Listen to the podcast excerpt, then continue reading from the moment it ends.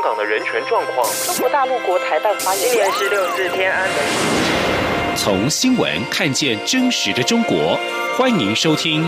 中国这一刻》。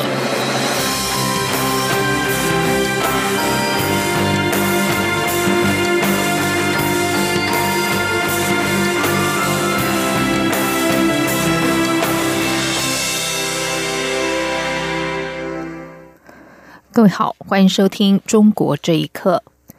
美国司法部二十号在华盛顿宣布起诉两名中国骇客，指控他们在过去十多年来多次通过网络窃盗美国官方和商业机构的机密。英国、澳洲和纽西兰也齐声指控中国从事经济间谍活动。请听以下的报道。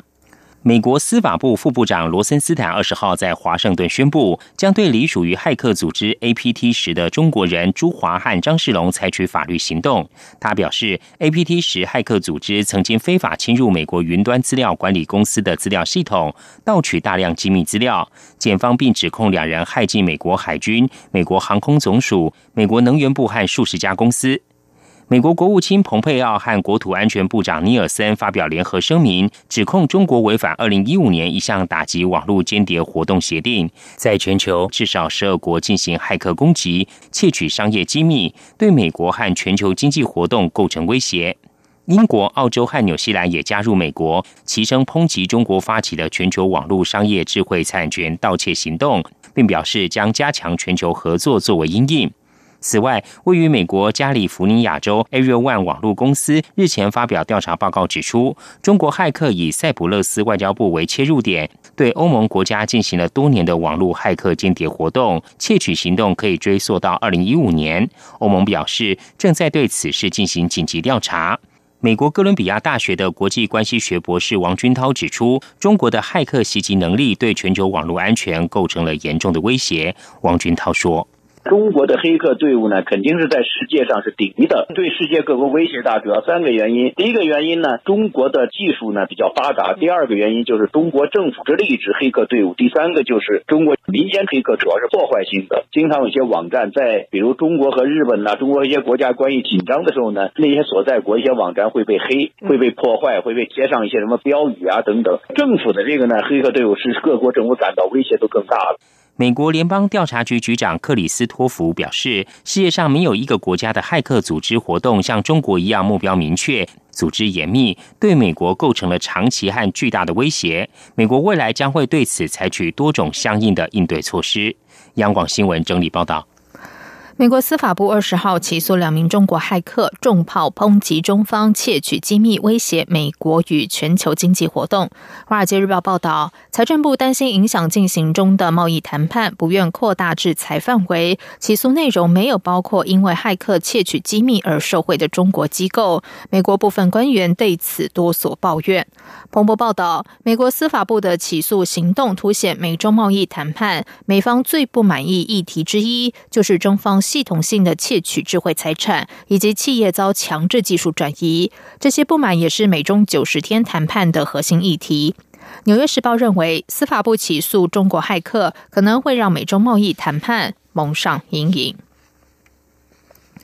世界贸易组织 WTO 本星期对于美国进行两年一次的贸易政策审议，美中两国代表再度激烈交锋，互相指责对方破坏多边贸易体系。有中国学者指出，虽然中国承诺不会要求外国企业以技术换取中国市场，但十多年来中国未曾履行承诺。还有学者认为，中美贸易摩擦实际是两国价值观的冲突，而这种摩擦会长期存在。请听以下的报道：世界贸易组织自十七号起在瑞士日内瓦对美国进行两年一次的贸易政策审议，自十九号的第二次会议上。美国与中国代表再度激烈交锋，互相指责对方破坏多边贸易体系。美方代表指责中国窃取美国技术，扭曲国际贸易体系；中方则称中国不会做美方贸易问题的代罪羔羊。中国经济学者福特二十号接受自由亚洲电台访问时表示，在二零零一年，时任中国总理朱镕基曾经承诺不会要求外国企业以技术换取中国市场，但十多年来，中国不但未履行承诺，而且用各种方式侵犯智慧财产权。他说：“我查阅了一些当年的历史资料，说呢，中国呢不把技术转让的作为市场准入的门槛，这一点我们是没有做到的。事实上，中国把所有进入中国的的经济呢，都要求他们把这个技术转让给中国。如果不这样的话，这些企业很难进行生存和做生意。另外，出口补贴是一直没有降低的。美国人呢，如果再与中国继续玩下去的话，我想只会的发现中国共产党是更加无耻的。毕业于中国人民大学的学者李女士受访时表示。中美贸易摩擦实际上是两国价值观的冲突，双方的冲突目前可能暂时有所缓解，但这种摩擦会长期存在。她说：“有意思的是，自由派知识分子和中国的老百姓多数都支持川普。美洲贸易战暂时停火，两国计划在明年一月举行首次贸易会谈，就达成贸易协议展开磋商。两强谈判登场前夕，中国持续进口美国大豆。”有报道指出，尽管美中新一轮高层贸易谈判尚未正式展开，但中方近期大批购入美国大豆，是向美方示出善意，为谈判营造良好的气氛。有美国媒体形容，这仿佛是中方愿与美方达成贸易协议的定金。央广新闻整理报道。北京二十号证实，中国地方公安机关因为非法就业问题拘捕了加拿大女子麦克佛。加拿大媒体引述消息说，中加正讨论遣返麦克佛事宜。如果消息属实，可望有助缓和两国紧张关系。中国外交部发言人华春莹二十号在例行记者会上强调，麦克佛遭拘与此前两起加国公民因为危害中国国家安全而被捕的情况是不同的。加拿大总理杜鲁道十九号也确认了最新一名被捕的加国公民为女性，并强调与中国国家安全无关。香港零一今天引述加拿大全国邮报报道说，麦克佛受到良好待遇，并且可能在未来数周或安排返国。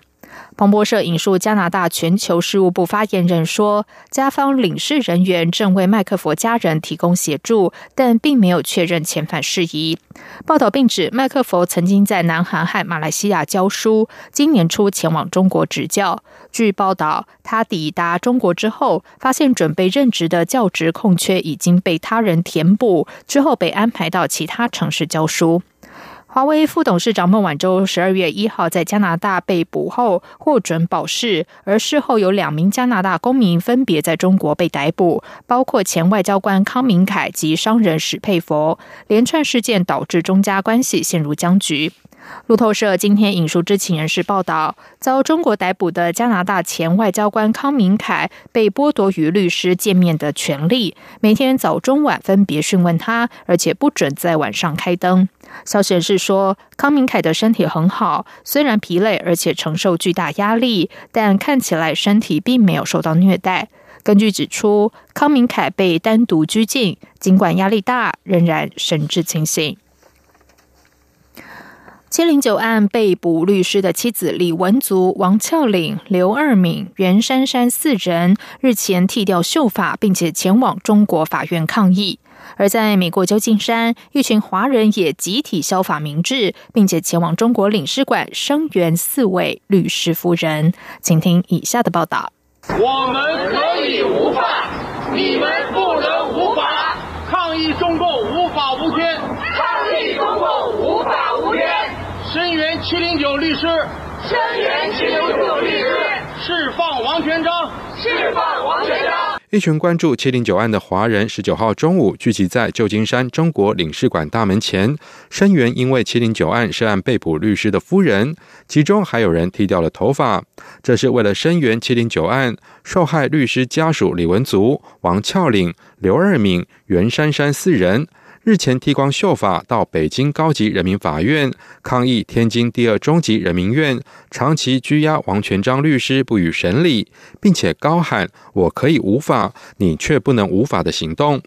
流亡海外的二零一三年北京新公民运动参加者李刚，是消法明智声援七零九律师夫人行动的发起者。他表示，许多海外华人都在关注七零九律师家属在艰难环境中不屈不挠的抗争。李刚说：“李文竹和王峭岭、刘二敏还有袁姗姗他们四个有很强烈的这种无力感，因为明显的司法不公，但是他没有别的办法。这四位家属能把那个很长的秀发能够绞掉的话，需要极大的勇气的。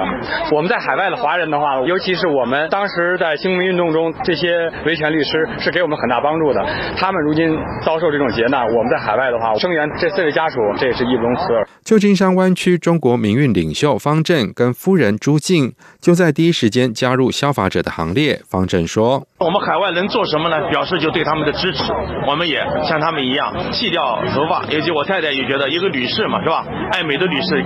他们原来就是说放下红装去打流氓，中共就是个流氓政府。他们在国内跟他们在战斗，我们在海外能做这一点小小的事情，真的没有什么。”另外，在中领馆前集会的旧金山华人也强烈抗议中国迫害成都秋雨圣约教会，要求立即释放秋雨教会的王仪牧师以及被抓捕的教友。以上新闻由央广整理报道。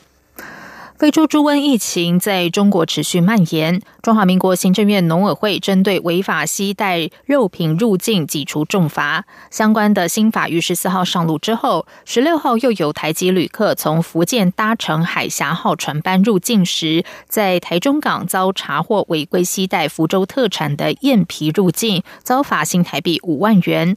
农委会防检局今天公布，经过检验之后，这个燕皮含有非洲猪瘟病毒。由于燕皮是由剁碎的猪肉和面粉揉制而成，农委会也提醒。目前中国是非洲猪瘟的疫区，任何含中国猪肉的制品都不能吸入台湾。农委会从八月二十七号起，在机场、港口实施采样检测，在民众违规携带入台的肉制品内，七件阳性案例中有四件集中在十二月被验出，显示中国大陆的疫情仍然严峻，借由猪肉产品传播疫情的风险仍然很高。农委会也指出，检出阳性案例的检体都是猪肉加工品，显示带有病毒的猪在全国各地普遍被送往屠宰场屠宰。归纳原因应该是中国大陆猪农没有落实通报疫情，对案例场没有落实移动管制，以及没有落实屠宰卫生检查。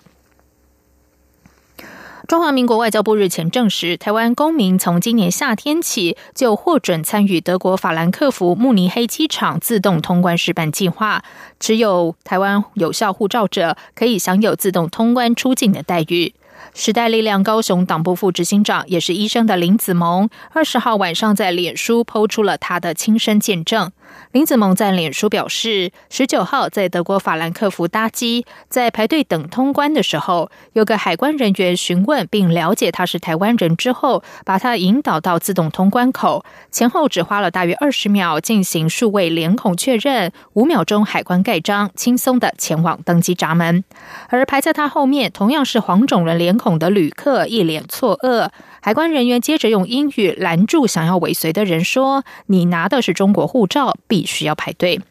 经常往返台湾和德国的林子萌大赞：“不愧是严谨的德国政府，台湾中国分得一清二楚。”他也拍下快速通关的告示牌，显示在该机场可以快速通关的十个国家护照，其中就包括台湾。不止德国，亚洲方面有日本和韩国，西方国家有美国和英国，南半球有澳洲，都提供台湾公民快速通关的待遇。中国大陆知名的中药店北京同仁堂的合作工厂日前才被爆出使用回收的过期蜂蜜，而今天又有路媒报道，北京同仁堂亳州影片公司生产的两款白矾药品被检测出不合格。中国新闻网官方微博报道，被验出不合格的样品分别来自高唐晶体古方国医堂中医诊所是安盐不合格，以及枣庄市夺城区中院区是安盐和铁盐不合格。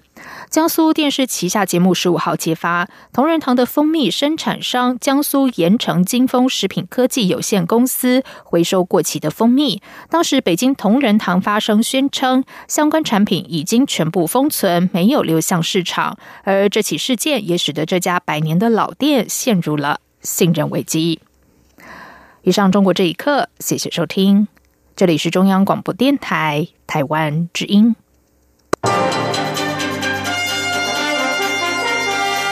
里是中央广播电台台湾之音。